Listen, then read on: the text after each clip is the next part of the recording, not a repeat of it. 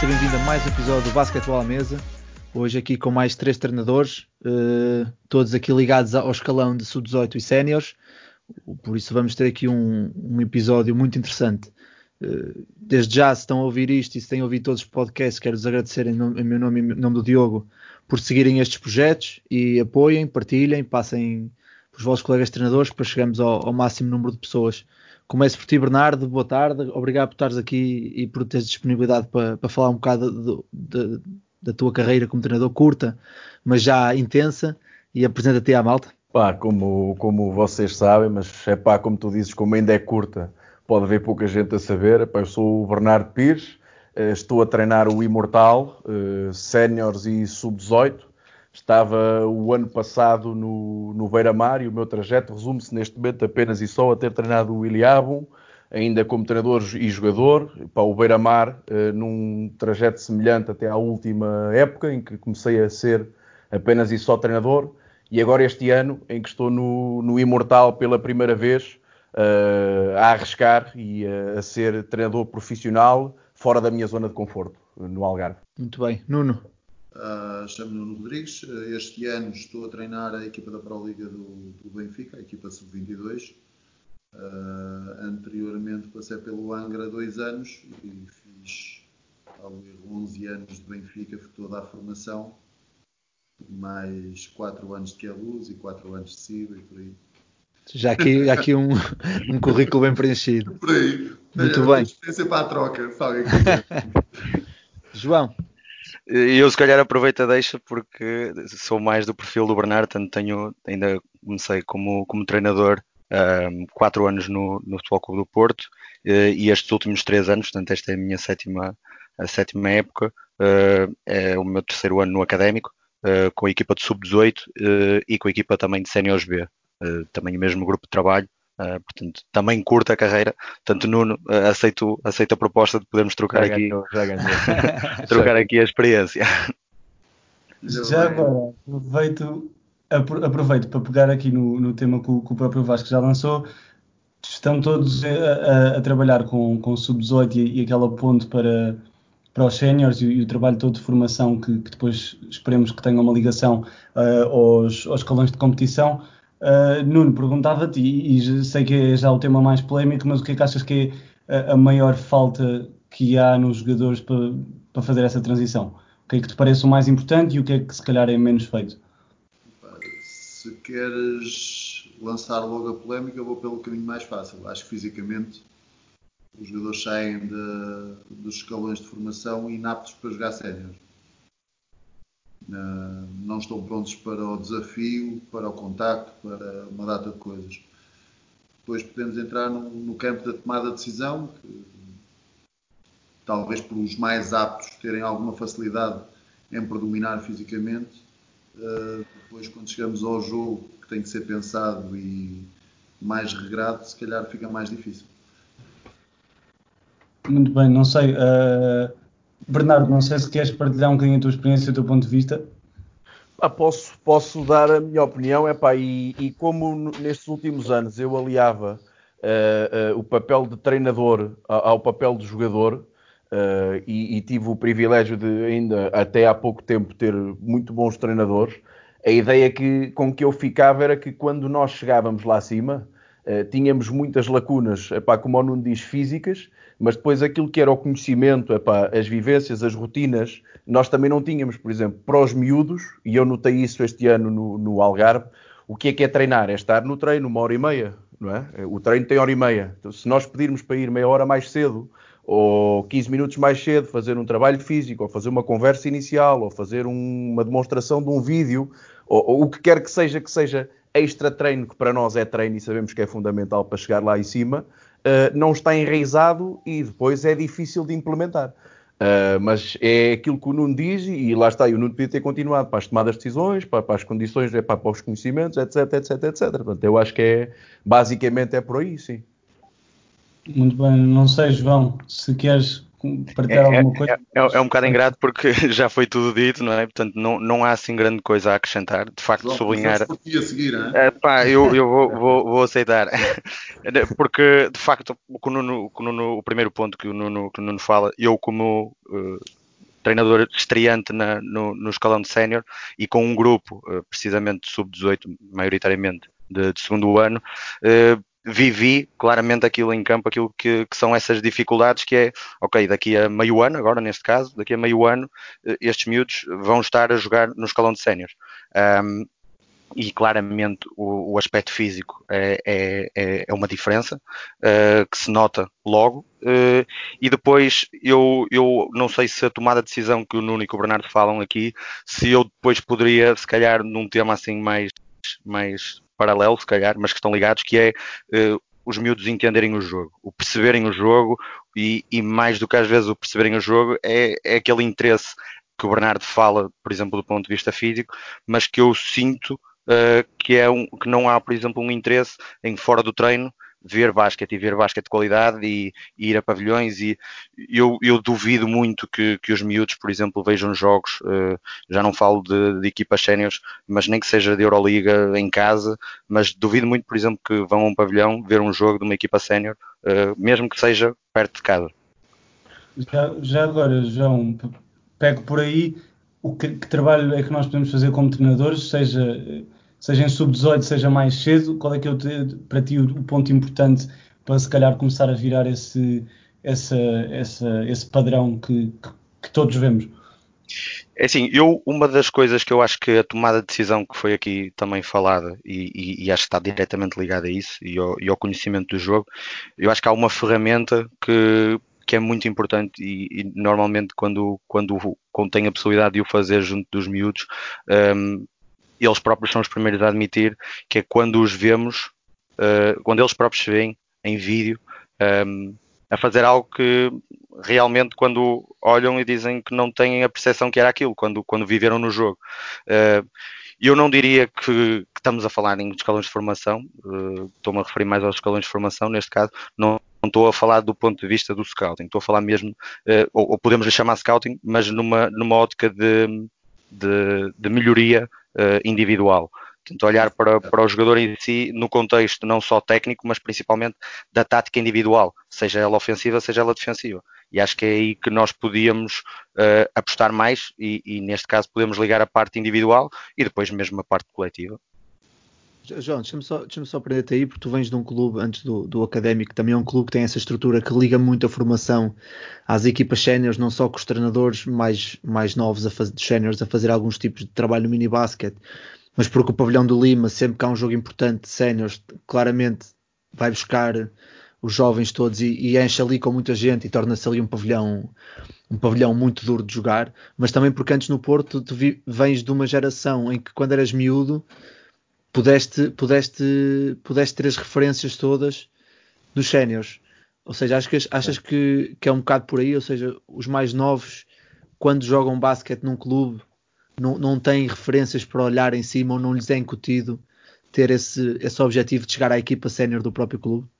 É assim, eu acho que nós podemos ver isso uh, do ponto de vista das referências, como tu falas, individuais, uhum. jogadores, mas também podemos ver isso depois do ponto de vista tático, e quando falo do ponto de vista tático, uh, sei que entra aqui num, num tema uh, muito delicado, que é aquilo que poderão ser as ligações sénior com, com formação, ok? A nível Estamos de estrutura falar... tática, né? Exatamente. E, okay. e agora, agora falando mais nesta, nesta, digamos, na parte final do funil uh, do sub-18, em que eu acho que é, e aí poderá ser um, uma ferramenta muito interessante, que é, que é os miúdos em campo sentirem que jogam a mesma coisa que, ou eu quando digo a mesma coisa, ou a mesma filosofia, muito idêntica àquilo que se forem ver um jogo da equipa sénior, uh, as tais referências, como tu falas, que têm que ser uhum que tem que ser estimulado isso, uh, que também nos jogam, ok?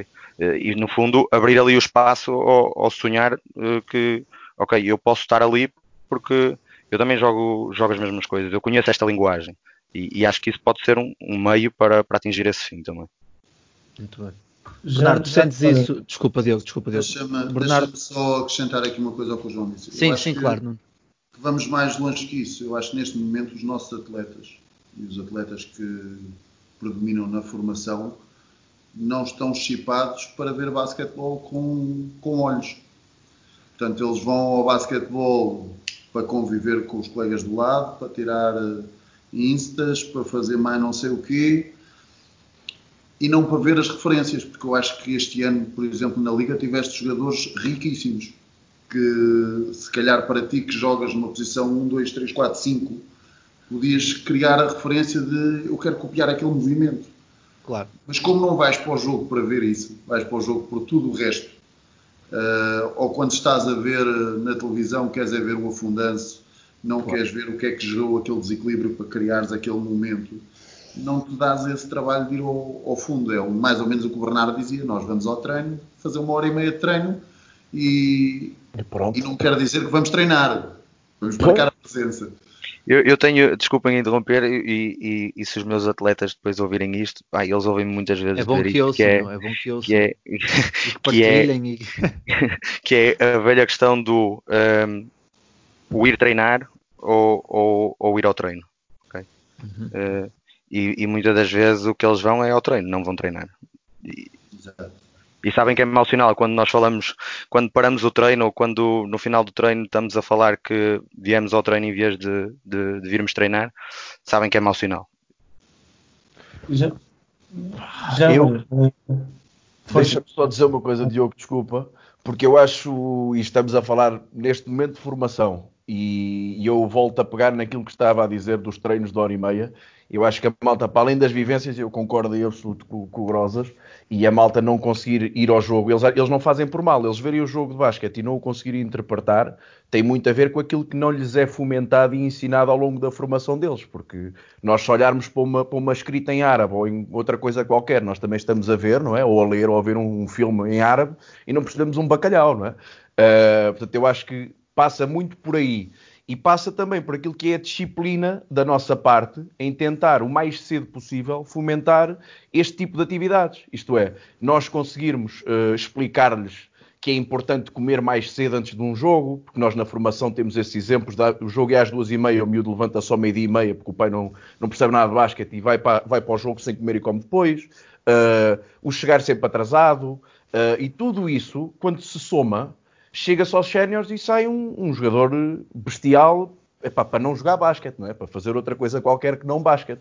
E é nestas pequenas coisas, que eles depois não estão fomentados, não está fomentada esta disciplina, esta responsabilidade, além da hora e meia de treino, e depois quando chegamos lá acima e, e, e, os treinos são de duas horas ou de duas horas e meia, temos um fenómeno muito engraçado, que é, temos excelentes jogadores que podiam jogar, se calhar, na nossa Pro Liga ou, ou, na nossa primeira divisão, que se calhar jogam na, na, na, segunda divisão porque não querem que os treinadores lhes chateiem a cabeça, não é? Claro. Porquê? Porque não foram ensinados ao longo daquilo que foi o processo da formação. Claro que há mais fatores, há mais fatores, a remuneração, claro. não poder ser profissional, mas este é mais um dos aspectos, percebes? Que é, isto ainda mais e ainda mais, e tu este ano acho que também concordas com isso, Bernardo, porque eu, eu sei que tu estás a passar isso, que eu também estou, tudo que seja cidades mais pequenas ou, ou pequenas províncias, ainda pior. Ou seja, enquanto, enquanto que em Aveiro, Porto, Lisboa, mesmo Braga, em que tens muita competição e é, é uma seleção natural, quem compete melhor tem mais resultados, ali como há sempre duas, três ou quatro equipas, acabam por todas ir sempre, há poucos jogadores, ou seja, essa é uma, uma questão ainda mais, mais difícil de colocar. Mas, mas, lá está, mas tu indo para uma realidade dessas, tens a plena noção que o facto de eles irem para os jogos e não os verem bem, o facto de eles não treinarem ou não cumprirem, não é por mal. É mesmo claro, por, claro. Epá, por desconhecimento e por, por, lhes terem, por não lhes terem implementado esse tipo de, de, de regras. Porque os meus miúdos este ano, bem ou mal, custou-lhes imenso, mas foram cumprindo, acabaram a cumprir. Se calhar no ano seguinte será ainda melhor, não é? Agora, temos que ser mais, não é? Neste tipo de, de, de filosofia. É o que eu acho. Claro. Já agora, tocámos, tocámos um bocadinho no tema de que os jogadores, quando se calhar vê, os jogadores de formação, quando se calhar vêem um, um, um jogo profissional, não, se, não conseguem ver as, as, semelhanças entre o jogo deles de formação e, o, e esse jogo mais, mais complexo.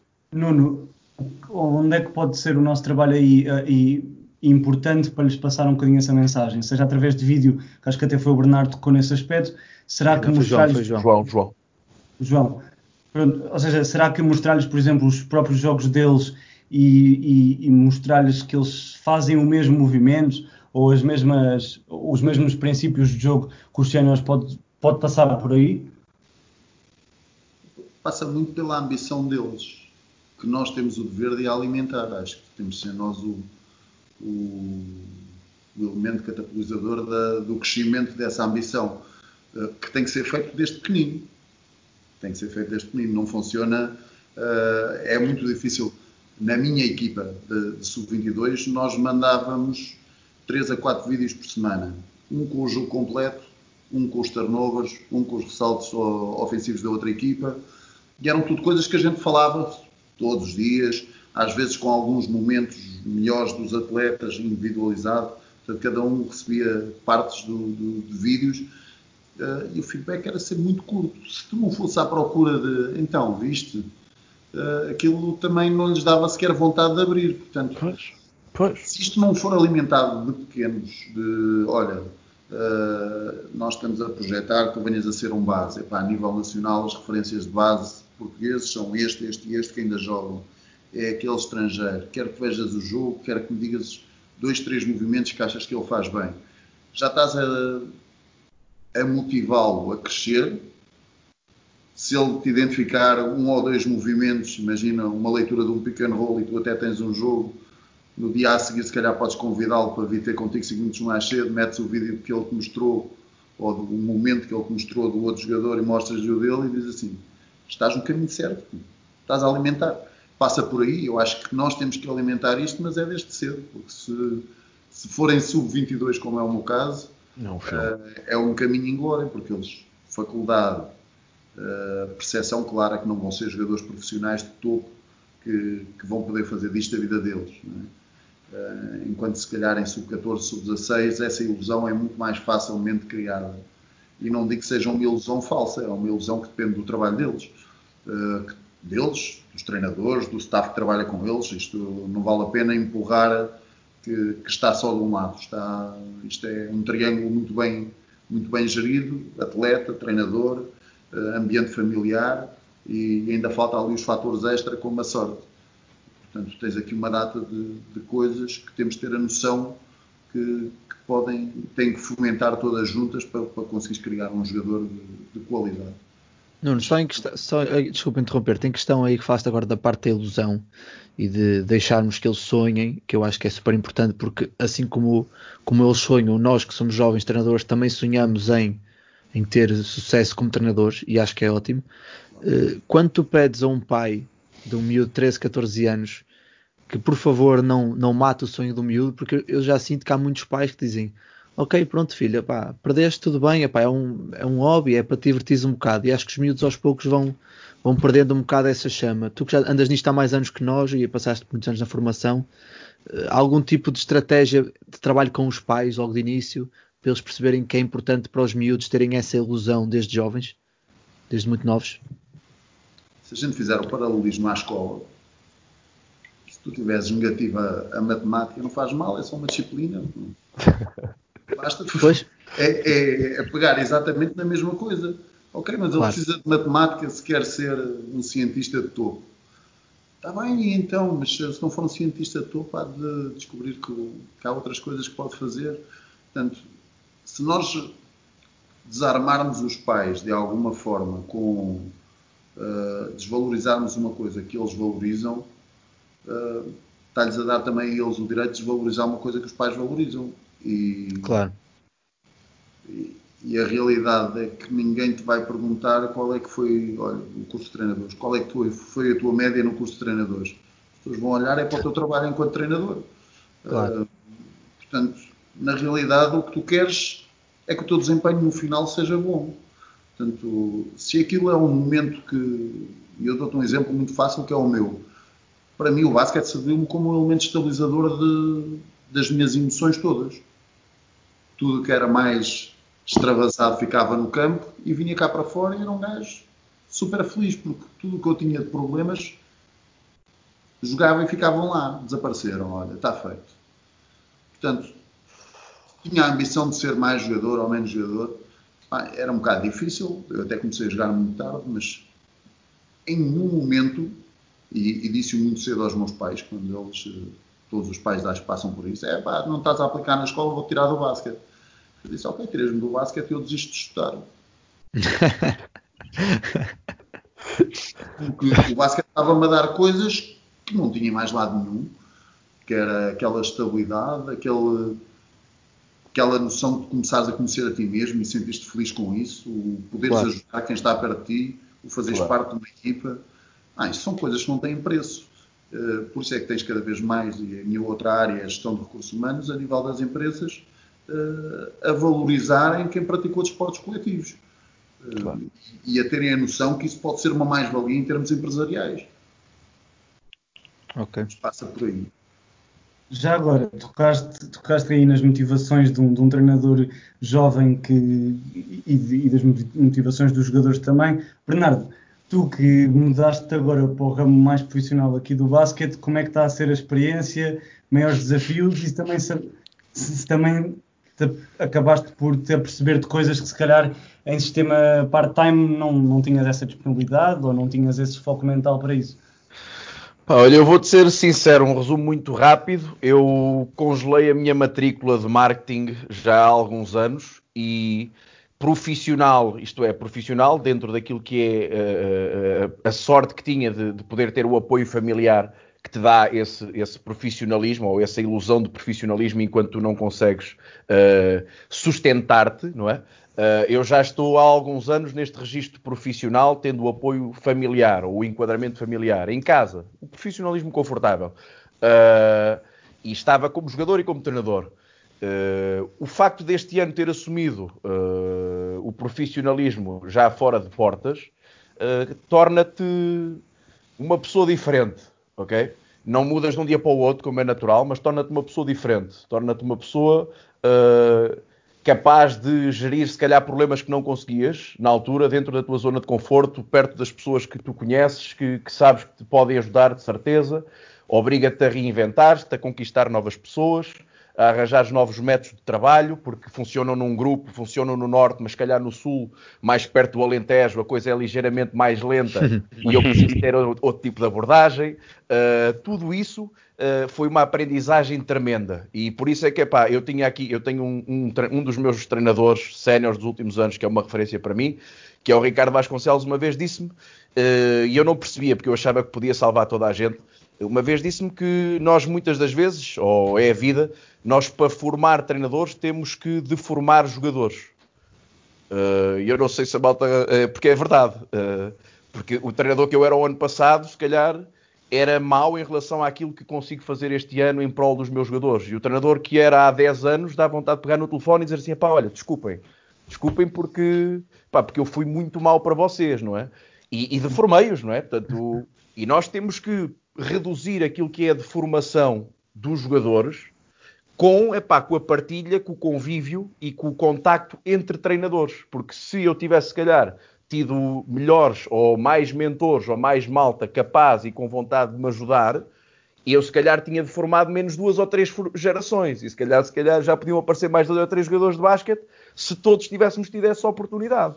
Portanto, eu acho que o desafio é, é acima de tudo, uh, pessoal, porque é difícil olhares para aquilo que, são, que é o dia a dia dos teus colegas que decidem, pá, olha, eu vou estudar, pá, olha, eu sou engenheira, pá, eu sou médica, eu sou fisioterapeuta, eu, tenho, eu já tenho casa, eu já tenho. E nós estamos aqui ligeiramente mais para trás estando realizados, igualmente realizado, como, como aquilo que o Grosas dizia, que não há preço para ajudarmos um miúdo, tirá-lo de uma realidade inferior, ajudá-lo, colocá-lo no topo e a seguir ele voar. Não, isso não tem preço. E, e, é um bocado também para isso que eu sei que nós todos vivemos, não é?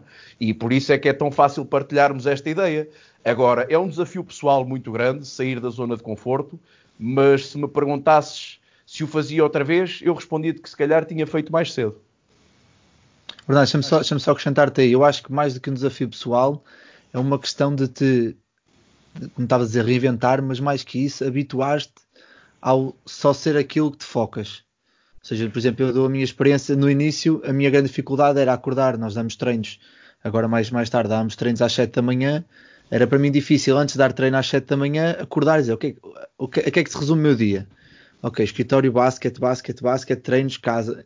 E, e, no início faz um bocado de confusão porque parece todo um sonho, parece uma cena assim muito, muito esquisita. Mas depois quando tu entras nesse ritmo, dizes, é pá, isto realmente é, pá, é bom, é, sentes que não há, não há, não há um peso, sentes sempre numa, numa onda de levitação porque estás na tua zona de, de felicidade e de realização, como estavas a dizer. E com quanto mais pessoas falares dentro do teu meio, menos maluco te vais sentir. Ah, claro. Percebes? Porque tu quando começas e dizes assim, epá, olha, eu sou o único, estou sozinho, não tenho com quem falar, não, tenho... não. Exatamente àquele momento vai haver um treinador que está exatamente a levantar-se à mesma hora, que vai dar exatamente o mesmo treino, que vai ter exatamente os mesmos problemas do que tu. E, e se pegares no telefone, por isso é que muitas das vezes há, alguma, algum tempo do nosso dia passado ao telefone, porque é partilhar. Eu estou aqui, a malta está nos Açores, em Lisboa, no Porto, traz, epá, olha, perdi, os gajos não jogaram um bacalhau, mas eu esta semana uh, falei mais de defesa do que de ataque, não metemos uma bola no cesto, epá, e temos todas as mesmas dores, pá. E é, é engraçado, é engraçado. João, tu que infelizmente neste grupo de, de cinco pessoas és o único que não, que não vive do basquete, né? a 100%, mas vives de uma forma profissional não monetária. O Cunha também, o Cunha vive do basquete, meu, só faz basquete o Cunha, o Cunha é uma máquina, ainda por cima em Espanha, meu. Mas, mas que, ou seja, que trabalhas de forma profissional sem o seres, por assim, para pôr assim a, a, frase, e dás o salto, dás o salto do Porto de, de iniciados para o académico em, em sub-18 de um ano para o outro. Qual foi a tua motivação para pegar logo numa equipa de pré-competição e quais são as tuas motivações nos próximos, digamos, 5 anos? Se é que já tens. Quando tu dizes pré-competição, estás-te a referir, a, no fundo, a, à entrada de séniores, é isso? À entrada do escalão Sim, de a, ser a transição, okay. ser, ser okay. a, não, mais a transição de sub-18 para séniores. Hum. Olha, pegando na, primeiro na, naquilo que, que falaste, pai, eu, eu, de facto não, não, não encaro o basquete do, do, ponto de vista, eu diria, do estilo de vida e da, da remuneração, de facto, como profissional, porque não o é. Um, porque tenho a minha atividade profissional e essa é e será até, até o momento é e será o, o, meu, o meu principal foco. Uh, agora, para mim é interessante como estou a falar com vocês e, e, e, e, sinto a paixão que vocês têm pelo, pelo basquete e, no fundo o tal profissionalismo. Eu não, eu não o vejo em mim do ponto de vista do estilo de vida, como disse, opá, mas eu, eu a nível da paixão do, do ensinar, do, do estar no pavilhão, uh, a comissão que me faz estar na quarentena e não poder ir a um pavilhão é se calhar tanto ou mais que, que a vossa neste momento. E portanto eu diria que do ponto de vista do trabalho e, e eles sabem, todos, todas as equipas que estiveram comigo sabem, uh, eu, eu, eu enquadraria-me como, como profissional nesse sentido. E eles sabem que hum, se quiserem mais, eu vou arranjar forças e arranjar disponibilidade onde não a tiver para, para os poder ajudar ainda mais. Um, respondendo à, à, questão do, do, do sub-18, foi, foi um, um convite que, que surgiu.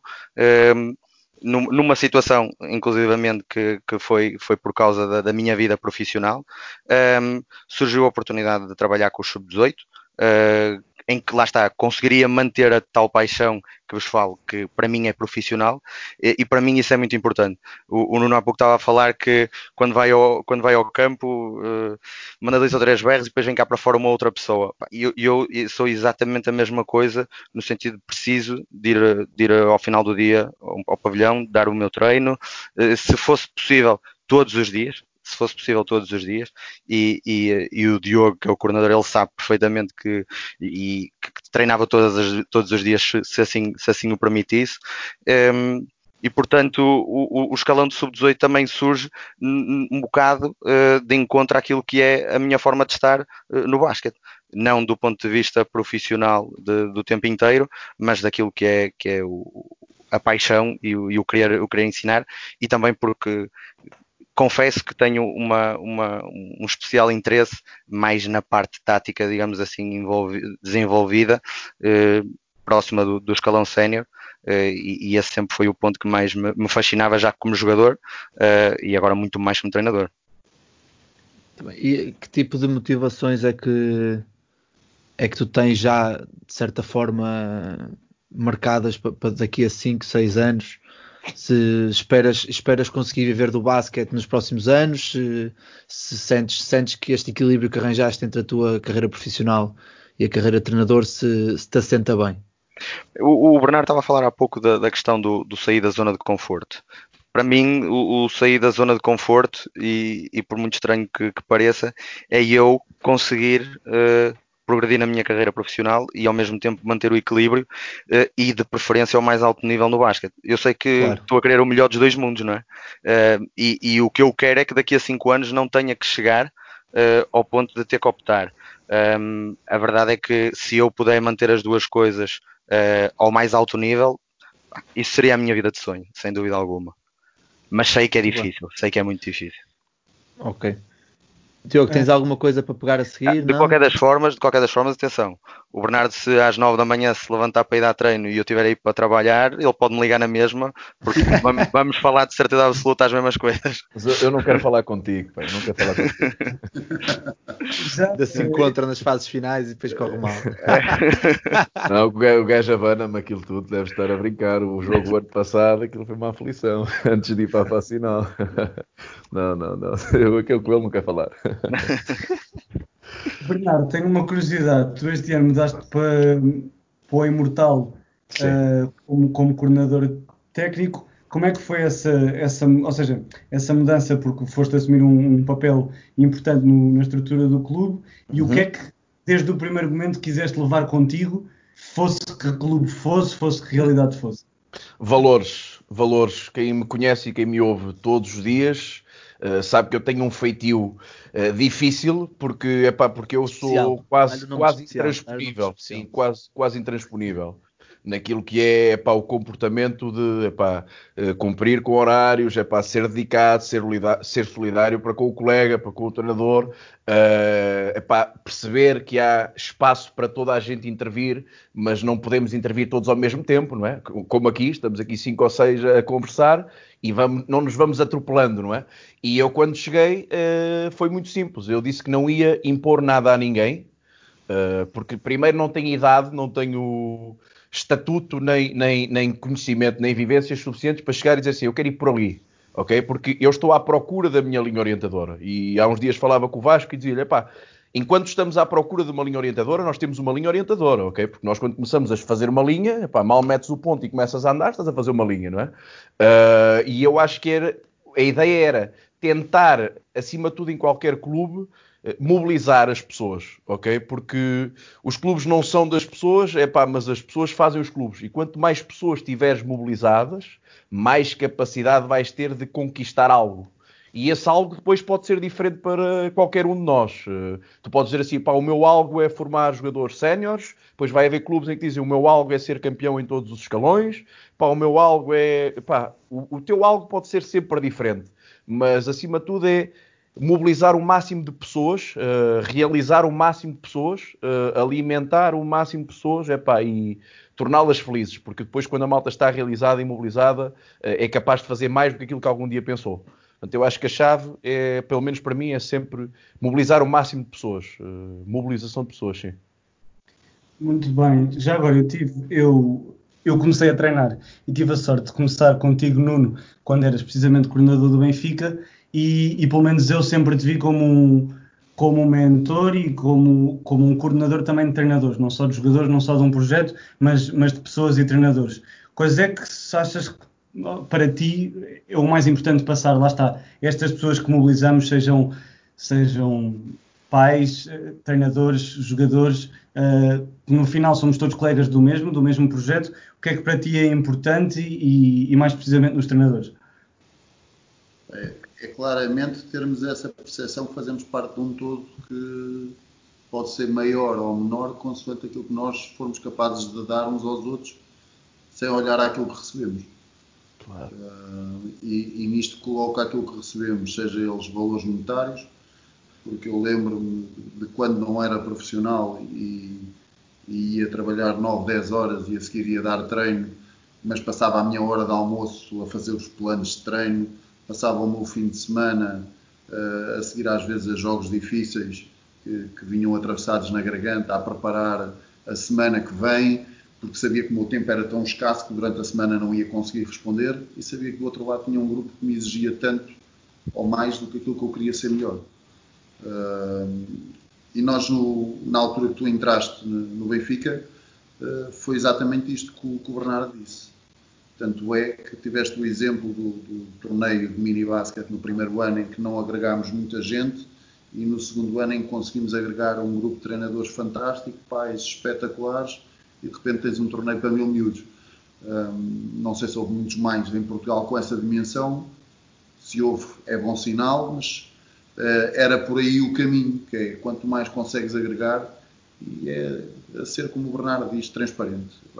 É, eu quero e sou desta maneira e se algum dia falar contigo de uma forma mais agressiva, é pá, filtra lá aquilo tudo para ver o que é que no meio daquela informação uh, houve alguma coisa que não e se calhar no dia a seguir ou passado uma hora vou ser eu o primeiro a dizer-te assim, é pá, eu se calhar estava meio virado do avesso e disparei com força demais, mas o que queria dizer era isto. Claro. Tu tens, tens tido, eu tenho tido também o privilégio de trabalhar contigo e tenho visto o teu crescimento e é, e é daquelas coisas que, que dá gosto, porque entras nas coisas com uma partilha tremenda. Vais para dar tudo de ti. Uh, era um bocadinho como o Bernardo a jogar, também dava tudo dele. Olha, o joelho. A última coisa que foi o joelho. o joelho e só chorava eu, mas não vou sair. acabou, acabou, dizia eu, e acabou. acabou. Mas aqui agora, agora falando aqui um bocado mais. Acho que é, das coisas melhores que o Vasco é que nos vais dando é isto. É, claro. Quando às vezes nós treinadores nos queixamos que nos faltam algumas referências também, porque uh, os conceituados, digamos assim, a grande maioria já não está no ativo. Uh, eu acho que deveria haver aí da parte de federações, deles próprios, uma forma que nem que fosse neste formato eh, regularmente eles falassem com treinadores que servissem de, de exemplos de, de, trajetos que já foram feitos para a gente poder delinear o nosso caminho de forma mais fácil. Eu sou uma espécie de autodidata, portanto, até chegar ao Benfica e apanhar o Goran, portanto, entrei no Benfica, o Goran veio um ano depois, uh, era tudo uma versão muito autodidata. Pelo meio tive ali o Galvão que me, que me mostrou mais atenção para os pormenores. Eu era muito mais um treinador motivacional, da forma como conseguia agarrar ao grupo, do que aquilo que realmente sabia. Uh, e, e, acho que faz falta descobrirmos o nosso caminho, e esse caminho pode ser feito desta forma. Hoje em dia, a tecnologia permite-nos que esta partilha seja tão, tão fluida quanto a gente a quiser fazer. E acho que estava na altura de, mais acima, alguém pensar então vamos pôr estes gurus a falar uma hora por semana, o que for, para que a gente possa também, nem que seja dizer, ok, esse já não é o caminho que eu quero fazer. Claro, só que já já que entramos aqui no, no foro da, da, da, parte social e humana dos treinadores, é engraçado porque tanto o João como o, como o Bernardo uh, atingiram feitos este ano e o ano passado que eu presumo que tenham tido também grande parte da, da importância a partir da, da, do vosso relacionamento com os jogadores e da, da parte da paixão que vocês conseguem ultrapassar. E começando por ti, João, e antes de mais, parabéns por teres ganho o, o campeonato distrital deste ano no Porto, na minha casa, no Gaia, por isso, para além disso, foi num pavilhão 5 estrelas, renovadíssimo. Mas é engraçado que eu vi o jogo e depois, quando vocês estão a receber o prémio, tem lá um, um boneco da, da parece-me que é Branca de Neves, não estou em erro. É, sim, o, o, que é que há, se nos podes contar, que história é que há por trás de, desse símbolo e que, qual, é, qual, qual foi o teu o, o, peso que tu, que tu atribuis à parte humana e à parte social entre o treinador e os jogadores para terem o sucesso que tiveram na Final Four distrital? Olha, uh, antes de mais, eu, eu para mim, uh, um treinador pode saber muito de basquete, mas se não tiver a parte humana, nunca na vida vai conseguir ligar as peças e, e vai conseguir eh, fazer com que, com que, o motor arranque e, e ande. Uh, e, sem dúvida que eu, eu, diria que a parte humana aqui, na, pronto, falando na, na conquista do, do, campeonato distrital, uh, teve um grande impacto. E, aqui, embora fales do, do, estejas a referir ao meu papel, um, eu tenho, não posso deixar de referir o grupo em si. É um grupo que vem junto já há muitos anos, é um grupo no académico que se, se acompanhaste em sub-16 uhum. uh, já, já teve no, nos mais altos níveis, não só distritais como nacionais, e, um, e é um grupo que acabo por, por conhecê-los melhor o ano passado, um, em que, que, era um, que era um grupo grande parte de, de primeiro ano, e, um, e continuei o trabalho com eles este ano. Uh, relativamente à Branca de Neve, uh, é uma. Se é que se pode saber, atenção. É eu, saber. eu, eu, eu não, não, uh, não, não vou alongar muito, mas basicamente a Branca de Neve é, é, basic, é tudo que nós, que nós somos. Um, pá, e aqui um, um, um, grande paralelismo que podemos fazer é que nós sabemos perfeitamente que não, não somos uma equipa fisicamente das mais dotadas, uh, tínhamos era acima de tudo que nos manter unidos e, um, e, o, e, e, fazer com que a nossa união, e, e, lá está a tal parte motivacional que falavas, uh, fosse tão grande que, que nos fizesse crescer e, que no fundo deixássemos de ser anões. E, era essa ah, a, okay. grande, a grande mensagem. E, e, como tu viste, uh, a maior parte deles estava, estava tão contente com a taça como com a Branca de Neve, porque para mim isso é o mais importante, é que eles, além do, do, dos títulos, eles, eles, eles valorizem acima de tudo é, é os valores que, que nós tentamos uh, ao máximo incutir e, e, este grupo nesse aspecto é, é, é inexcedível, é inacreditável. Claro, ótimo, não sabia, estava super curioso com essa história da Branca de Neve, por isso é que tinha que de qualquer forma colocar aqui. Bernardo, passando para ti e trazendo aqui um bocado à baila a tua paixão e o teu fogo dentro dos jogos e que te passaste um bocado de, de jogador para treinador também isso. O ano passado vocês ganham o campeonato distrital na última bola, num, num tiro de meia distância, e tu uhum. festejas fervorosamente e ganhas o campeonato nacional com, do, com dois tiros de três pontos do mesmo jogador a acabar a acabar o jogo, e se não estou em erro, ou começas a correr, acho que começaste a correr quando o jogo acabou, quando marcaram o último não sexto. Correr, pá, eu não consigo correr. Não correste, mas pronto, saíste da imagem, pelo menos, saíste da imagem da, da federação. Confirma-se. Ou Confirma. seja, a rasgar um berro e os punhos cerrados, a libertar toda a atenção e a adrenalina, presumo que tenhas acumulada. E é uma imagem que tu passas muito, essa paixão, essa intensidade no, teu, no olhar e que passas aos jogadores e passas para fora. E uma coisa que o João falou, que nós dia estávamos a falar, que era os grupos estarem juntos há muitos anos, ou seja, ser um culminar de um trabalho de vários anos. Como é que foi a nível, a nível de, de, superação e essa parte humana que tu incutes nos, no, nos atletas, que culmina numa fase final nacional e num, num campeonato nacional contra todas as probabilidades que, que foram feitas? Uh, pá, tem que começar por, por dizer que se, se, havia a Branca de Neve no grupo do João, a Branca de Neve era ele, os anões eram, eram os outros. Eu ia dizer que achava que essa ideia era ele era a Branca de Neve. Uh, pá, depois, em relação a isso, o, o, o facto de festejar fervorosamente, uh, muito honestamente, eu acho que é difícil de fingir. E quem sente realmente o, epá, o jogo como nós sentimos, e eu, eu, digo nós porque há muito mais gente a festejá-lo da mesma forma do que eu, uh, festejo porque o festejo não é o sexto, ok? O, eu não estou a festejar o sexto, eu estou a festejar o facto de eu conseguir naquela bola e naquele título transmitir aos meus miúdos aquilo que eu transmiti depois no fim em lágrimas, é que não há impossíveis, uh, não há impossíveis e quando os miúdos passam por todas as adversidades, por 300 ou 400 treinos por, por, por ano, Uh, comigo a dizer-lhes, é pá, acreditem que isto vai dar, e no primeiro ano não ganhas a ninguém, não é? E és terrível.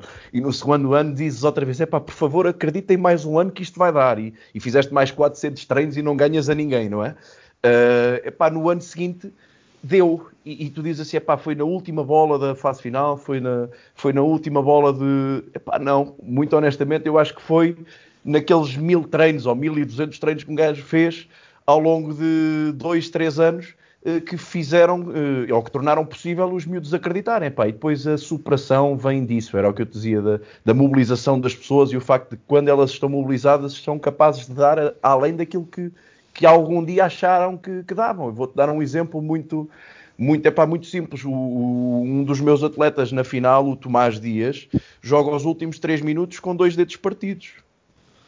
Ele saiu dois a chorar. Partidos? Sim, ele, eu tirei, ele foi para fora e disse: pá, tu tens que ir para fora de campo. E eu tirei o gajo, o gajo foi para a fisioterapia e, e, e estava com a mão ligada e dizia: pá, eu tenho que jogar, eu tenho que jogar, porque agora é que eu tenho que jogar. E eu na altura pá, não sabia, mas a paixão dele era tão, tão grande uh, que disse: pá, olha, vai lá para dentro. Pá, e, e, e, acaba em lágrimas a, a, dar abraços à malta e Pá, e o que é que tu dizes? Não, era aquilo que o Grosas dizia, não, eu não tenho muitas palavras para descrever, a não ser, pá, saíste da câmara, pois saí, pá, porque, e, e saí e nem me lembrei que saía, não é? E pá, olha, espera aí que ainda não acabou, é pá, ainda não acabou. É pá, porque depois temos que arranjar aqui um balanço agora. É, o festejo e, e, a forma efusiva como eu festejo o, o, todas as ações deles é porque eu tenho uma paixão tremenda por aquilo que faço e, e, e pretendo mesmo que eles atinjam tudo aquilo que, que, puderem enquanto estiverem a jogar basquete, porque eu tenho noção que muitos dos atletas que eu tenho da formação e de todos nós, infelizmente não vão poder seguir eh, o basquete como carreira ou até como uma carreira em part-time, porque não vai ser possível para eles por motivos profissionais ou académicos. E era aquilo que também o, o, João dizia: nós temos que os tornar ou fazer deles felizes e transmitir-lhes que a felicidade de um grupo é muito maior e muito melhor do que uma felicidade individual. Uh, e, e, por isso é que eu festejo e saio fora de campo. E como jogador, não podia sair fora de campo se não levava técnicas, mas, epá, mas, mas também festejava dentro de campo. Né? Epá, também festejava dentro de campo porque.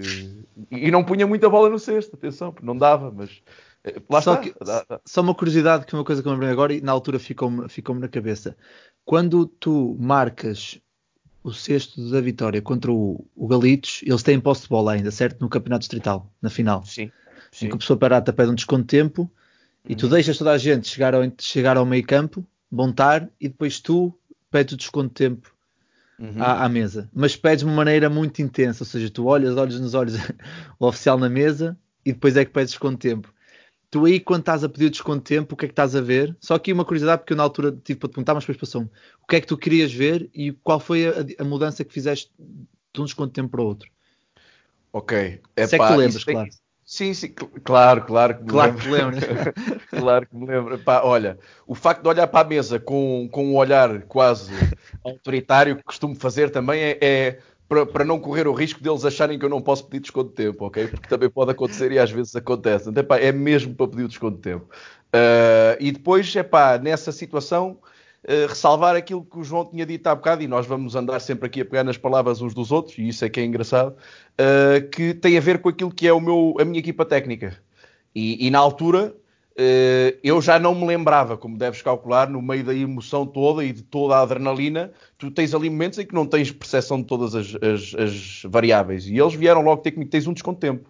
Tu tens um desconto de tempo e nós podemos pedir um desconto de tempo após o desconto de tempo deles. Epá, e a partir do momento em que o último desconto de tempo deles é utilizado para fazer algo e tu pedes uh, um desconto de tempo após eles já terem delineado uma estratégia, é dupla informação. Isto é, o treinador decide mudar, se decidir mudar, já vai haver ali um ou outro que já vão estar distraídos e vão fazer o um movimento anterior, portanto vão fazer com menos capacidade. E depois aquilo que é a, a, a, a chave mentalmente, é pá, porque é que eles fizeram? Parou o jogo porquê? Então, mas nós íamos marcar ponto, então eles agora já vão saber o que é que. E porque nós já tínhamos definido a estratégia defensiva e não íamos então, mudar, mas tem muito nada. impacto. Não, não. A estratégia defensiva. Eu, a estratégia era, era tática. É pedir um desconto de tempo para claramente condicionar aquilo que é ou que vai na cabeça do, dos jogadores que estão dentro de campo e, e, lançar o desafio ao treinador adversário de mudas e eu volto a não saber o que é que tu vais atacar, não é? Ou mantens a mesma coisa, eh, porque não vais conseguir eh, dar aqui uma dupla informação e nós vamos estar ligeiramente mais confortáveis. Uh, dentro dos nossos princípios defensivos, porque, porque era, era por aí. Era, era, tem, um, tem um peso mental grande nesses momentos de pressão se tu mudas, se calhar, eh, se dás duas informações ali num minuto, se calhar vais ter metade a fazer a primeira e metade a fazer a segunda, ainda por mais seja, na formação. A, a importância, eu, eu queria, queria, queria que chegasse a esse ponto, que era a importância de, de quem está atrás de ti, de muitas vezes, e, e, nós sofremos disso porque somos pessoas que vivemos muito o jogo, e claro. muitas vezes são os nossos adjuntos, ou os próprios fisioterapeutas, ou o diretor de equipa, ou mesmo um pai do miúdo que está lá ao lado, que diz, olha, está a acontecer isto, isto, isto, tens isto, isto, isto. Acho que essa parte é importante para também quem trabalha como adjunto e nos está a ouvir ter, ter essa percepção que tá, o trabalho e as funções de um adjunto são tão mais, são, mais não, mas são, são tão importantes mais. Não, é? claro, não, em, tão, não em tantos momentos, dizer, mas nos momentos certos. Eu vou-te dar um exemplo. O ano passado foi um ano extremamente positivo para nós, eh, em termos de estrutura, e foi o ano em que eu tive mais gente envolvida. Portanto, o ano em que eu se calhar não tive que fazer os 24 segundos, ou o meu adjunto não teve que fazer os 24 segundos, porque tinha um pai que era responsável logístico, que chegava ao pavilhão à mesma hora do treino e montava, montava aos 24. E depois tinha um diretor que era engenheiro, mas que saía do, da, da, da, da, da fábrica, ia comer qualquer coisa e ia para o treino. Uh, esse mesmo diretor, o Tomás, estava lesionado no joelho na fase final, fez a viagem da Pova para o Aveiro para ser visto por um fisioterapeuta durante os dois dias. Uh, Ou seja, aqui a parte não, humana, não ganhava dinheiro, humana, não, é? não, ganhava dinheiro. A parte humana ultrapassa também a, os jogadores e o treinador começam a entrar na bolha dos pais quando isto começa, começam a ver que os miúdos estão, estão aqui dentro do. Voltamos à mobilização e à importância claro. de, de, os ter todos na, na, mesma página, porque não é ter todos connosco, porque nós temos nós temos é todos um objetivo comum e quando nós lhes mostramos, olhem, aquilo que vocês acham que é só para mim, é para o meu objetivo é que o seu filho consiga equilibrar a escola, a escola com, com, os treinos, que possa ser jogador, que consiga ter uma oportunidade, é para que seja jogador de basquete ou que possa ir a uma seleção. Pronto. Quando eles percebem que aquilo que, que, que nos valoriza é, é, aquilo também que os valoriza e que lhes dá é para felicidade, estamos todos na mesma página, aí sim podes fazer alguma coisa assim, em grande. Claro. Já, agora, Nuno, uh, o Bernardo contou aqui a sua, uma das experiências que a mim me parece bastante interessante e, e referiste no início que acabaste por estar três anos uh, uh, com essa equipa. Nuno, tu também já tiveste bastante tempo e agora recentemente com uma geração no Benfica que, que alguns deles chegaram bastante longe. Parece-te importante seguir, estar com uma geração durante dois, três, quatro anos, acho que o teu caso até foi mais que isso, já não, já não sei bem, mas achas importante essa continuidade e até mesmo na forma como trabalhas, ou pode acontecer ter experiências mais curtas e isso também pode ser um bom caminho? Eu fui seis anos com a geração de 99. Apanhei-os em sub-14 primeiro ano e larguei-os em sub-18. Um, todas estas coisas que o Bernardo dizia de, de, celebrar, eu acho que a gente celebra muito mais é o, o, reconhecimento do sacrifício deles. Eu acho que a gente fica mais feliz por eles do que por nós.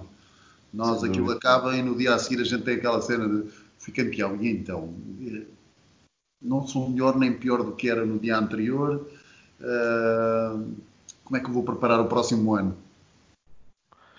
E não o preparas a pensar, começas a preparar é quem é o meu jogador que está na, na, base, quem é que eu vou fazer, como é que eu vou puxar aquele gajo que é variado da cabeça, mas eu preciso que ele concilie a escola com.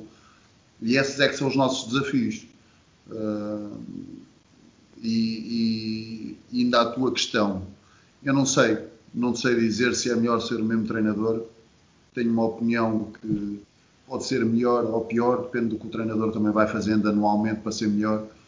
Uh, mas se calhar é muito mais rico não ser o mesmo, porque se calhar vai ouvir feedbacks parecidos que vão uh, dar ao mesmo caminho, mas de forma diferente. Portanto, esta é, é o mesmo que dizeres a um jogador: epá, quer jogar sempre no campeonato português ou gostavas de ir ao português, ao espanhol, ao francês, ou não sei o quê como é que achas que no final disto tudo serias melhor? Eu acho que serias melhor quanto mais uh, conseguires agregar. Agora, convém que dentro dos clubes aquilo depois tenha alguma uh, que faça sentido, porque senão, imagina que eu sou um, um treinador que defende, é pá, nós temos que ir para a defesa pressão campo inteira, ah, ah, ah, vem outro treinador e diz, não, não, a gente defende dentro da linha dos três pontos que as outras equipas são fracas. Portanto, estás aqui a criar é conflitos. Uh, a parte boa dessa geração é que o conflito era só meu. Era esta semana fui um nabo do Caraças, que não fizemos nada, e é um bocado o que o Bernardo disse. Eu tive a sorte de ter um grupo de miúdos que vinham desde o mini basket, a grande maioria. É que depois fomos acrescentando um ou outro jogador que, que tiveram um desempenho importante, mas uh, o grande núcleo vinha desde o mini basket e foram até sub-18. Uh, e no meu primeiro e segundo ano que estive no Angra, cada vez que vinha jogar a Lisboa, mais ou menos combinávamos ir no jantar porque sentíamos falta de estar juntos, de, da ligação que fizemos. E acho que essas ligações depois ficam é, para a vida. E eu tenho tido muita sorte com os grupos que tenho, ou pela forma como trabalho, ou pela, pelos, pelas pessoas que tenho tocado e que me têm tocado a mim. Uh, hoje estava, estava aqui em casa e de repente começa o meu telemóvel a tocar, era o grupo de, de júniores de quando eu estive no Queluz.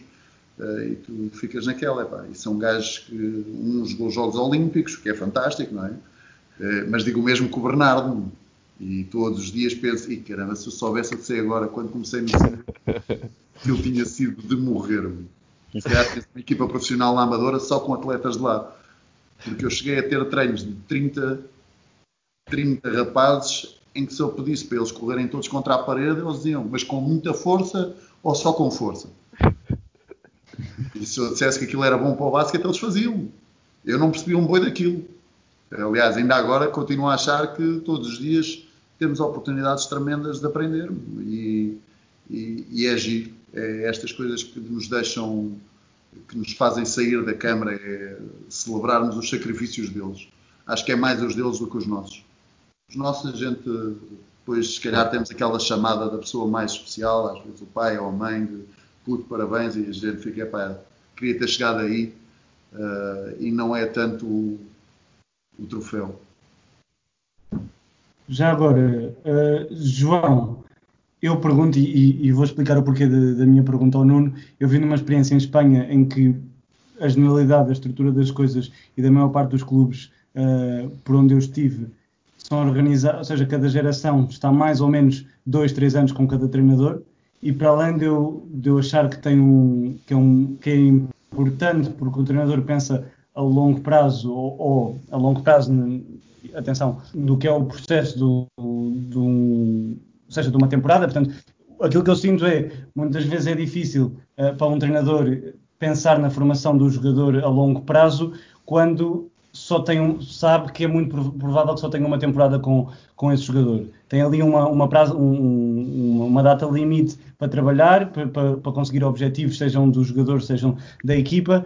Uh, e, e, gostava de perguntar, João, se achas que isso pode ser importante, se vês lugar ou se vês espaço uh, para que isso seja feito, seja feito nos ou, ou em Portugal. Ou seja, a implementação de, no fundo, dois anos com, com o mesmo Sim, grupo, dois, não é? Três anos, obviamente, isto não, não, é, não há nenhuma lei, não, não há nada.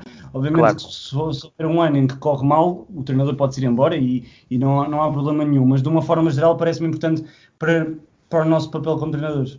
Eu, eu, pegava, eu, pelo que eu percebi do Nuno, e, e Nuno, se eu estiver errado, por favor, corrijo-me, uh, eu acho que sou da opinião dele, porque aqui vai depender muito, primeiro, do trabalho e da organização do treinador em causa, segundo, da estrutura que ele tem no clube, porque por detrás do treinador tem que haver uma estrutura de coordenação, uma estrutura do próprio clube que, que permita eh, que esse trabalho seja construído com cabeça, tronco e membros.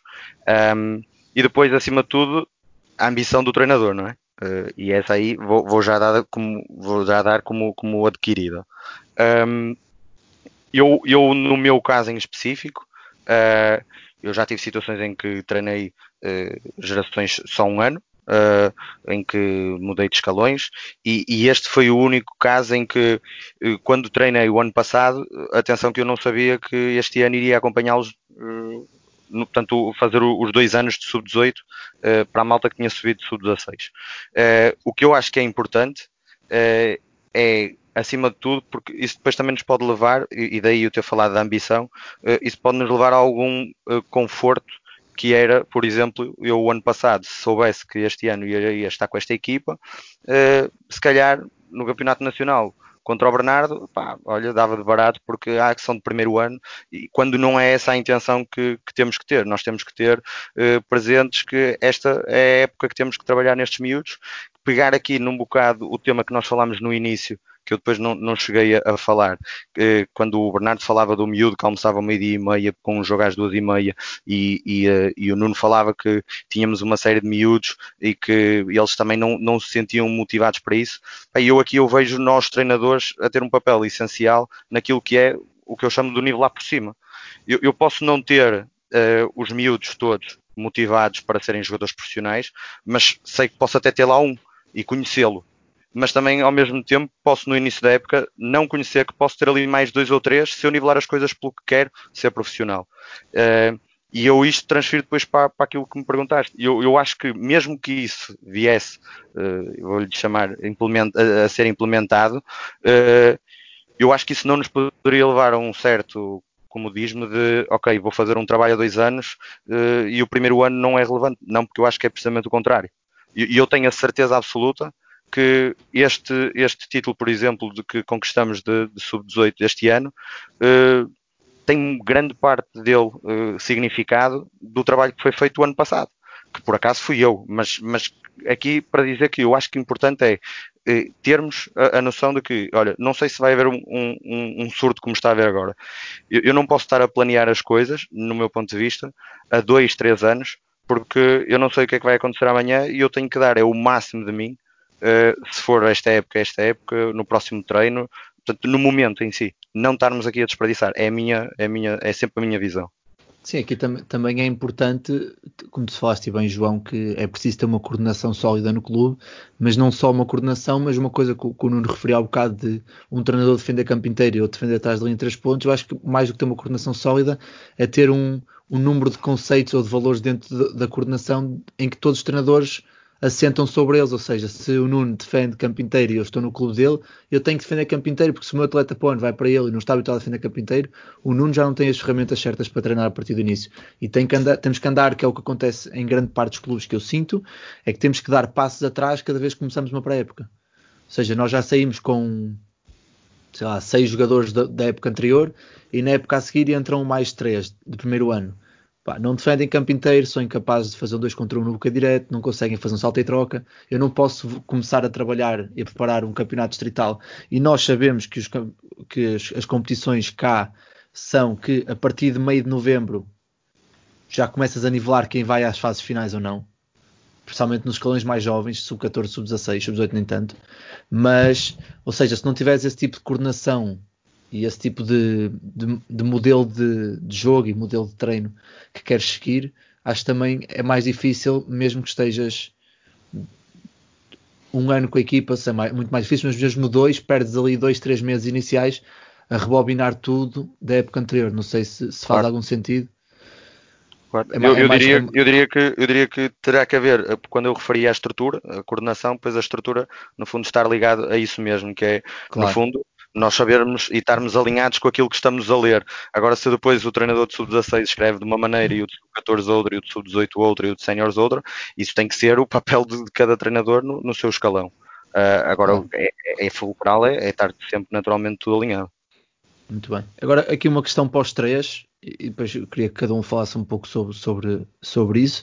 E começando por ti, Bernardo, uh, quando planeias uma semana de treino, uma semana de treinos, tendo em conta que já estás a preparar num escalão de séniores e de sub-18, já preparas o jogo que vem no fim de semana, ou seja, vais dar algum ênfase ao scouting e à preparação tática da tua equipa, quais são, qual, qual é a, a, a, quantidade de trabalho, de, de, treino que tu dás a, a técnica individual e tática individual e, por exemplo, defesa no sentido de situações curtas. Ou seja, dás muito mais ênfase durante a semana ou metade da semana à tática coletiva e individual do que vais fazer no fim de semana.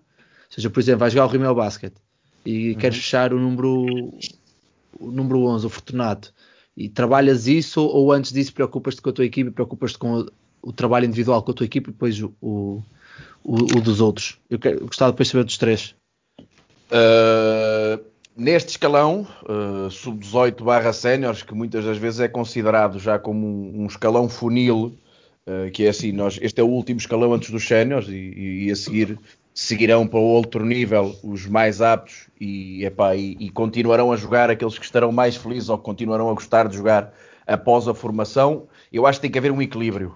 Eu posso dizer que todos os trabalhos de lançamento que faço de início de treino, seja na segunda ou seja na sexta, têm a ver com tática individual, com técnica individual e continuações. E depois vais diluindo tudo aquilo que são as, uh, os conteúdos. Se calhar começas a dar mais ênfase a questões de um contra um e dois contra dois no início da semana e vais construindo a semana até chegares ao 5 para 5, como se constrói um treino, não é? Tu constróis uhum. o treino assim e constróis a semana também assim. Epá, mas acima de tudo eu acho que uh, scoutings falo só mesmo no final da semana, mas acho que para os, gajos, os atletas começarem a perceber a importância daquilo que são também os jogos e, e, e a autoavaliação, eu começo sempre a semana, sempre, sempre, uh, com uma conversa inicial. Ok? Isto, isto é formação. Se calhar em séniores eu dizia, pá, olha, vou fazer uma conversa inicial. E dizia, oh, amigo, olha, isto não me chateias porque eu tenho vida, tenho filho, eu quero é jogar e quero cumprir e pagam-me eu faço. Epá, se calhar, ou não. É de experimentar também e depois escolher os frutos disso. Uh, mas faço sempre uma conversa inicial em que mais do que eu falar, uh, eu peço-lhes para falar. E peço-lhes que eles façam a avaliação do jogo.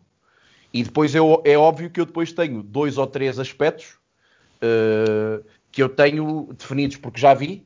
Uh, ok, perdemos muitos ressaltos, uh, permitimos muitas penetrações pelo meio, os close-outs, ok. E depois, mediante esse feedback deles e a minha informação, como à partilha, eles percebem, ok, ele viu, ele percebeu, nós também temos os vídeos, ele falou em ressaltos ofensivos, bloqueios defensivos, ok, e se calhar nas partes do jogo, esta semana eu vou dar mais ênfase àquilo que foi uh, a lacuna da semana passada. Ou seja, Sempre, tu, tu, lá está, deixa-me só interromper-te aqui. Tu, o início. Sim, deixa-me só interromper. Tu, então, pensas na parte técnico-tática, tendo em conta o que falhaste na semana anterior? Não só. Só como okay. um elemento, como uma estratégia uh, de introdução e mobilização de conteúdos, estás a perceber? Não só, uhum. como é óbvio, porque eu continuo a fazer as partes da tática individual e a partir os conteúdos em situações 3 para 3 e 4 para 4, mas chegando a situações, se calhar, de aquela situação de um contra um, fazemos sempre um contra um, ok. Segunda, terça, quarta e quinta fazemos sempre um contra um. Se calhar esta semana, segunda e quarta, vamos fazer close-outs. São os dois primeiros treinos mas não descora os outros, as outras duas situações. Fez o jogador interior, fez a, pronto, o que for, vocês estão, estão a perceber a minha ideia. Uhum. E, e, depois na parte de jogo, sim, se calhar naquelas situações que também no outro dia falávamos de vamos jogar situações reduzidas de 5 para 5, ligo sempre o tempo, ligo sempre os 24 segundos e ponho marcadores. Ok, olha, hoje cada ressalto ofensivo são dois pontos para a outra equipa, não é? E, e, estamos a treinar, e estamos a jogar, e estamos a treinar inúmeras coisas. Olha, hoje vamos começar a perder 8-0, porque sempre que nas últimas três semanas, quando nos passaram para a frente, por 8 pontos nós perdemos. Pai, nós temos que ganhar. Uh, e acima de tudo, tu dizes-me assim, então estás a preparar, estás a preparar a tua próxima semana em relação à semana seguinte. Sim, em relação à semana passada, desculpa. Eu, sim, mas não estou a, a arranjar a melhor estratégia para jogar com o Rio Maior para ganhar no fim de semana seguinte Uhum. Mas também é um vão processo falar continuado. Claro, tens claro, que arranjar, sim, tens que arranjar um equilíbrio e, e, depois depende também tudo daquilo que é a capacidade da tua equipa e os anos que tens com ela para que ela esteja ou não já dentro das tuas rotinas e princípios. Porque eu no início do ano posso te dizer que não saía de situações de 3 para 3 porque não, porque não conseguia. Porque, porque não conseguia. Uh, porquê? Porque ainda não dava e, e, e, e não fazia sentido escalar para 4 para 4 ou 5 para 5 e, e, achar que estou a fazer ali uma grande coisa quando eles ainda não conseguiam pôr uma bola dentro, por exemplo, fazer um passo interior. Ou fazer uma continuação após um passo interior. Ou, ou o jogador interior trabalhar o suficiente para receber a bola dentro. Pá. E, portanto, não podia sair daí. Não, não... Isto é só um exemplo uh, uhum. para, para, contextualizar aquilo que te estou a tentar transmitir. Portanto, utilizar aquilo que foi o jogo anterior para mobilizar os meus atletas para um aspectos para o que trabalho. também têm interesse. Sim. Pronto, arranjar okay. aqui uma forma de também os mobilizar, de os responsabilizar, tendo eles tu, voz ativa. Tu mostras, dás-lhes o, o, link do jogo, eles têm acesso ao jogo ou não? Sim, sim. Não mostro, não lhes entrego, não lhes entrego, faço outra coisa. Uh, demonstro disponibilidade para entregar a quem tiver interesse. Ah, e eles pedem, eles vão, vão, claro, vão te pedir. Claro, ok. Claro, claro. Sim, depois sim, é eles, uma, boa, uma boa forma depois há deles, deles. Depois há deles claro. que pedem e não veem, mas, mas pedem, mas pelo menos fazem de conta. E quando derem por elas, se calhar vão descobrir: Epá, mas eu não joguei, deixa lá abrir. E já o têm. Uh, puxá-los, puxá-los. Não, eu não. Uhum. Quem quiser pode, eu dou. Quem quiser, okay. eu dou. Nuno, em relação a ti, estás numa estrutura mais. Mais transição. Vou, vou roubar o Bernardo. nós, nós, no início da semana uh, temos o hábito de, de, se o jogo é sábado, no domingo está o link do YouTube com o jogo, canal fechado e tal, onde eu depois fico doente quando vejo que a média de visualização é 2 minutos. Exatamente. Exatamente. Uh, mas é por aí, mas se calhar vou passar por essa estratégia, de, faz muito mais sentido quem realmente quer. Quem realmente quer que pergunte. Uh, e depois vão acabar todos a querer. Nós, nós, este ano, adotámos ali algumas estratégias. Portanto, uh, faço como o Bernardo no início da semana, geralmente no início de todos os treinos. Falamos um bocadinho, ainda por cima a minha equipa era uma equipa que infelizmente perdeu mais do que ganhou. Uh, portanto, tinha um. E entramos muito na perspectiva, nós somos das equipas mais novas da Pro Liga e a Pro Liga está mais forte, portanto isto é justificável. Uh, e para mim não era. Não, não o era porque eu acho que podíamos e devíamos ter feito mais qualquer coisa uh, que eu não fui capaz de fazer com eles e que eles também não foram capazes de fazer comigo. Isto funciona uh, em simbiose. Mas uh, fazíamos sempre no início da semana um bocado do balanço do que é que tinha sido o jogo, onde é que já estávamos melhor, onde é que precisávamos claramente melhorar, onde é que já conseguimos ser competentes para competir com, com as equipas todas. Uh, e apesar de termos tido a melhoria, não, os resultados não, não apareciam, portanto ainda é mais difícil porque tinhas que motivar para, ainda estamos na luta, vamos, vamos continuar a dar a cara e vamos tentar mais uma vez, vamos nos sacrificar mais uma vez. Depois, uh, o treino em si, ah, sim, pegava em alguns aspectos que ficaram claramente identificados no jogo para reforçar durante a semana. O ressalto, como é que vamos fazer? É para sempre que houver um ressalto, vamos tirar um ponto à equipa Uh, dobramos os pontos se ele fizer o, o putback, dobramos os pontos em vez de ser dois faz quatro, se for um triplo faz seis, uh, e jogávamos um bocado com isso. Quem perde o ressalto ainda perde um ponto, portanto, estavas ali a criar vantagens e a competição é fantástica, ninguém gosta de perder. Claro, uh, claro. Portanto, tens essa vantagem, para mais quando estás a treinar pessoal entre os 17 e os 20, é tudo de galos ainda a descobrir qual é a capoeira deles. Aquilo de vez em quando tens que puxar o travãozinho e dizer, ei, fazemos todos parte do mesmo, hein? não, não estamos aqui para lutar uns com os outros, estamos aqui para nos desafiar uns aos outros. São coisas completamente. Mas, mas é bom, é bom chegar a, ter que chegar a esse ponto. Eu prefiro ter que ter uma equipa que tem que separar dois à porrada e dizer, oh malta, dê lá uma espadinha de vez em quando. Epá, um encontrãozinho, meu. Sabes que eu, eu sou adepto de uma porradinha de vez em quando, faz muito bem. Eu mas uh, leal, não é?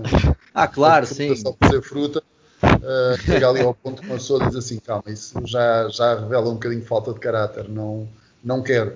Mantemos a identidade daquilo que queremos. Uh, depois, geralmente tínhamos identificado os movimentos padrões da, da equipa com que iríamos jogar. Uh, e desde o início da semana, isso era partido em situações de jogo de 2 para 2, 3 para 3. Uh, às vezes, uma preocupação de scouting nosso para o nosso ataque se sabíamos que a outra equipa tentava fazer logo dois contra um, então como é que nós íamos fazer uh, e começávamos com situação de dois contra dois em que eu obrigava o interior a desfazer máxima velocidade e a bola a sair rápido para lá. Uh, criávamos várias situações dessas em, em jogos reduzidos para, para depois, à quinta-feira, eles verem os movimentos da outra equipa, a forma como a outra equipa defende, fazermos o walkthrough, três ou quatro movimentos e e o nosso foco era muito em nós, porque tínhamos tanta coisa para melhorar que, que acabava por, por não dar para nos dispersarmos assim tanto. Uh, ainda assim, uh, epá, foi, foi um ano muito rico nesse sentido, porque tive a oportunidade, como, como o Bernardo, se calhar, uh, este foi o ano em que eu tive mais treinadores comigo e de uma forma mais estruturada, porque estávamos todos presentes é? e passávamos mais ou menos o dia de trabalho juntos numa sala e como é que vamos e como é que a gente vai tentar contrariar isto e a desafiar-nos e, e a haver um a tirar a toalha e o outro a dizer não, não, não atiras nada à toalha que a gente ainda está aqui para lutar.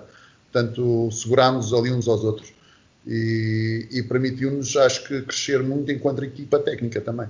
E acho que essa era uma das riquezas de quando tens a oportunidade de partilhar isto. Nós muitas vezes estávamos com na mesma sala também com a Isabel, que sofria os, os horrores do feminino, uh, e, e, partilhávamos isso também, o, o, que ela lhe estava a gostar, o que nós nos estava a gostar, e de repente dizíamos, estamos a falar das mesmas coisas, apesar de, de termos níveis diferentes, portanto, isto é porreiríssimo. E, e, acho que é essa partilha que nos vai enriquecer a todos. E se nós conseguirmos que os nossos jogadores percebam que é partilharmos as pequenas coisas que eles não estão a conseguir fazer, as coisas que eles já estão a conseguir fazer e tentar com que eles ainda as consigam fazer melhor e mais depressa, que, que podemos ganhar todos com isso. Muito bem. João, calha-te outra vez a, a última palavra neste assunto, é? mas, mas eu, eu, eu acho que tens aí algumas coisas a dizer, não sei se algo, algo diferente, mas também pelo facto da tua equipa, e como disseste há um bocado e muito bem, que a nível físico era, estava um, um nó abaixo do, do panorama geral. Uh, mudavas alguma coisa? Tiveste uma abordagem diferente este ano por teres uma equipa mais homogénea a nível de alturas e não tens assim ninguém tão possante a nível físico, no nível, a nível de trabalho de defesa ou, ou algum tipo de estratégia, ou mantiveste, mantiveste as, tuas, as tuas ideias e acabam, eles acabam por entrar dentro da, da tua filosofia? Uh, acabou por ser um misto, ou seja, okay. é, é, é uma equipa, pela, pelas suas características físicas, que também vai de encontrar aquilo que é a minha ideia. E olha, posso dar, dar um exemplo que o último treino que tivemos em, em campo, em conjunto, em campo, fisicamente, eh, começamos logo com um bloco, a seguir ao lançamento, começamos logo com um bloco de técnica individual defensiva, que eles sabem que era treino sim, treino sim, treino sim, treino sim, treino sim. E pá, dos, dos, fundamentos mais básicos, dos mais básicos que possas imaginar, a exercícios que se calhar vês em sub-14 e em mini-basket, como só o ir contactar para bloquear defensivamente, nós fazíamos disso um, pá, nosso, nosso, quase as nossas entradas para, para, para, os treinos, porque sabíamos que era aí que teríamos que, que lá está, ganhar a tal dimensão que, que queríamos no, no jogo. Eu, eu, eh, eu aqui na parte do, do, do scouting, eu, eu experimentei já algumas coisas e, um, e aqui se calhar um, um bocado ganho aqui um bocado a vantagem de, de, ter trabalhado com eles o ano passado uh, e, e, este ano voltou-se a confirmar que um, eu, eu acabava por fazer um scouting um bocado um scouting inconsciente das outras equipas. Uh, foi cada vez, ao longo da época, cada vez mais consciente, e, e, e isto de consciente é, é, no sentido de falar-lhes mesmo que a outra equipa faz isto, a outra equipa, porque muitas das vezes o que acabava, o que acabava por acontecer era, por exemplo, e vou dar este exemplo que tenho à minha frente comigo, que nós iríamos jogar com o Sangalhos, e nós sabíamos que o Sangalhos era uma equipa que, que jogava muito de frente para o cesto, muito aberta, em estruturas de 5 aberto muitas vezes, com um passe corte e muito dinamismo fora da bola, um, e portanto, eu se calhar se fosse num, no início da época, eh, para dar o tal foco, eh, e, e, aí partilho, como o Nuno disse, o foco em nós, que era, que era sempre esse o nosso foco, eu, eu não diria que era o Sangalhos que jogava assim, apenas faria com que a técnica individual defensiva os obrigasse. Esses conceitos. Exatamente. Okay. E, e, portanto, depois terminaria provavelmente o treino já com uma parte tática coletiva defensiva dentro desse, desse, desse espaçamento ou dessas coisas, sem lhes dizer. E, e, depois, ao longo, ao longo da época, eh, digamos que o scouting declarado foi acontecendo, principalmente na fase final, que aí também não havia que esconder aos miúdos e, e principalmente para os tranquilizar, uh, para eles não acharem que nós estaríamos a trabalhar sobre o vazio, era mesmo para eles saberem, e aí colocámos mesmo os nomes nas coisas. Um, e, e, pá, e aqui vou, vou, vou puxar um bocado a brasa à minha sardinha e, e, e também tenho que deixo um agradecimento público uh, ao meu treinador adjunto, porque muitas vezes dizem que por trás de uma equipa campeã está um grande treinador, pá, mas não se podem esquecer que por trás de um grande treinador tem que estar de certeza absoluta um, uma estrutura e neste caso um, um, adjunto e um seccionista que para mim nunca me falharam e, e à semelhança uh, de mim também, também não são profissionais, mas partilham uma paixão que, que eu não, nunca vi também.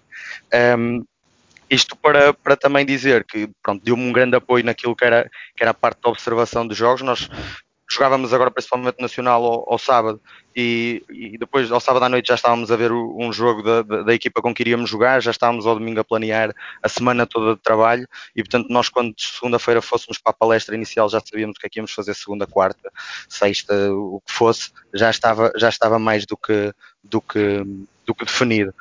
Uh, curioso ou não, não sei, aí também se calhar deixo um bocado a pergunta. Um, por exemplo, nunca ficou declarado, uh, na, foi a nossa forma de trabalhar, do ponto de vista do, do scouting um, ofensivo, portanto, o que, o atacaríamos, nunca cheguei ao, ao ponto de, do tal scouting declarado e consciente, como, como, como eu disse. Não sei se vocês. Uh, eu, eu vi noutra forma, atenção, como, como falei, era numa, numa, no mais numa, numa, num âmbito de o que é que falhou, onde é que nós não atacamos, onde é que nós não soubemos atacar, o que é que temos que fazer melhor para a frente, mas nós, não a pensar nos outros.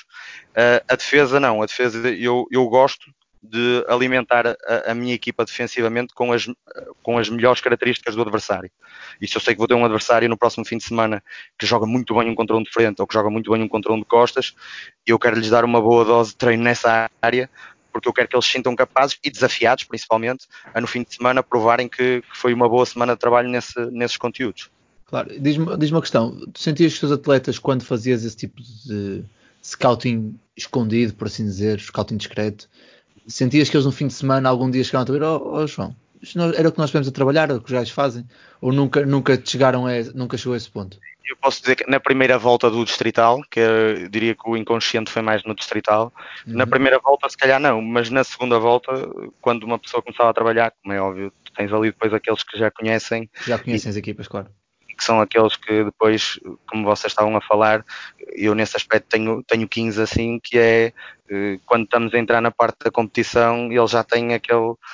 Eu, eu já sou, eu, eu, sei perfeitamente que no dia em que eles me vissem de, de apito na boca e a apitar, eles iam, iam desesperar completamente, porque se, se eles acharem que eu sou mau treinador, então árbitro, meu Deus. Nunca corre bem, de certeza absoluta.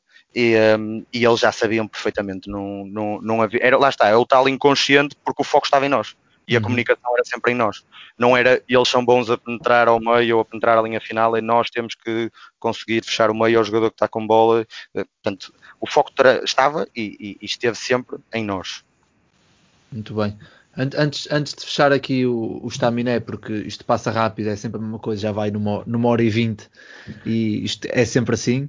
Mas quero, quero agradecer aos três a presença, a presença por estarem aqui, por terem aceito o nosso convite de, de, partilharem um pouco da, da vossa experiência. Eu não conhecia o Nuno, passei a conhecer e, e acho que é, há aqui uma, uma sinergia entre treinadores que não se conhecem e começam logo a falar de vários temas, que é ótima.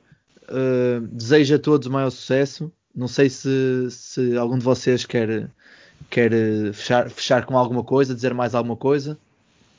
Eu posso, o treinador, o treinador mais experiente. O treinador mais experiente. Eu é só agradecer pela oportunidade foi um prazer partilhar convosco. e é mesmo assim, é sempre com esta base. É a minha maneira de, de estar no basquete, é dar o que, aquilo que eu sou. Portanto, não, não consigo estar de outra maneira. Portanto, foi um prazer rever o Bernardo, uh, ver-vos a vocês, o Cunha falo regularmente, desejar também ao João as maiores felicidades quando a gente retomar e que a gente se vai encontrando nem que seja de forma virtual, para falarmos daquilo que mais gostamos. Claro. João, agora dou-te a palavra a ti e o Bernardo fecha, porque senão estás sempre tu a fechar e parece mal, meu. Uh, era agradecer também o, o, convite que foi feito, uh, uma excelente iniciativa, assim como outras que também tens, tens divulgado e tens feito, uh, tu e o Diogo. E, um, ehm, e pronto, e, e, também acima de tudo neste período eh, não, de facto a, a, nossa paixão não, não vai morrer. E, e, eu tenho a certeza absoluta que dentro naturalmente das, das regras e das normas de, de isolamento eh, nós vamos continuar a conseguir desenvolver de certeza absoluta um bom trabalho com, com os miúdos e, e vamos continuar a, alimentar essa paixão que nós temos e que, e que tanto queremos transmitir para eles também. E, e obrigado. E também aqui um obrigado também aqui aos meus aos meus dois, dois colegas, ao Nuno e ao, e ao Bernardo. É isso mesmo. Bernardo, tens a, tens a palavra. Tenho, tenho. Obrigado. Epá, olha, quero-te agradecer e reforçar aquilo que já te disse em particular. Nem todos nós temos uh, personalidade e feitio uh, para arrancar com estas iniciativas, mas somos muitos uh, a alinhar nestas iniciativas e, epá, isto eu acho que é o caminho para nos pôr a, a, a partilhar. Eh, eu, se me perguntares, é pá, pegas no telefone e ligas a alguém que não conheces e vais-lhe perguntar alguma coisa? Não, pá, não consigo, não está naquilo que é o meu ADN. Mas a seguir, se calhar, se estiveres tu e ele começar a falar e eu começar a descobrir, espera aí, que também fala a mesma língua do que eu, uh, eu acho que tu estás a ter um papel fundamental naquilo que poderá ser a reunião de, dos treinadores, da classe, uh, para que nós possamos depois alavancar isto para melhorar ainda, ainda mais o nosso basquete que se está a reerguer outra vez. Portanto, é pá, agradeço a oportunidade e, é pá, e valorizo muito a iniciativa. Muito obrigado. Este aqui, como é óbvio, tanto esta do basquete à mesa como os lives que nós fazemos no Facebook acabam por ser um bocado ideias do Diogo, em que o Diogo, eu não sei se ele por acaso nunca falamos disto, nunca falamos disto publicamente, mas ele manda as ideias no género de um, de um brainstorming e eu digo, ok, olha, vai ser assim, assim, assim, amanhã começamos. Ele fica um bocado, uh, ou seja, acaba por ser também o manda e faz. Nesta altura, hoje em dia, temos possibilidade de fazer tudo, por isso acho que não, não, vale a pena dizer isso, isso, isso. Mas pronto, quero, mais uma vez quero agradecer a todos por, por estarem aqui. Diogo, não sei se queres dizer alguma coisa. Queres fechar tu hoje, Diogo? Epá, não, eu não sei fazer isto. Sabes? é episódios suficientes.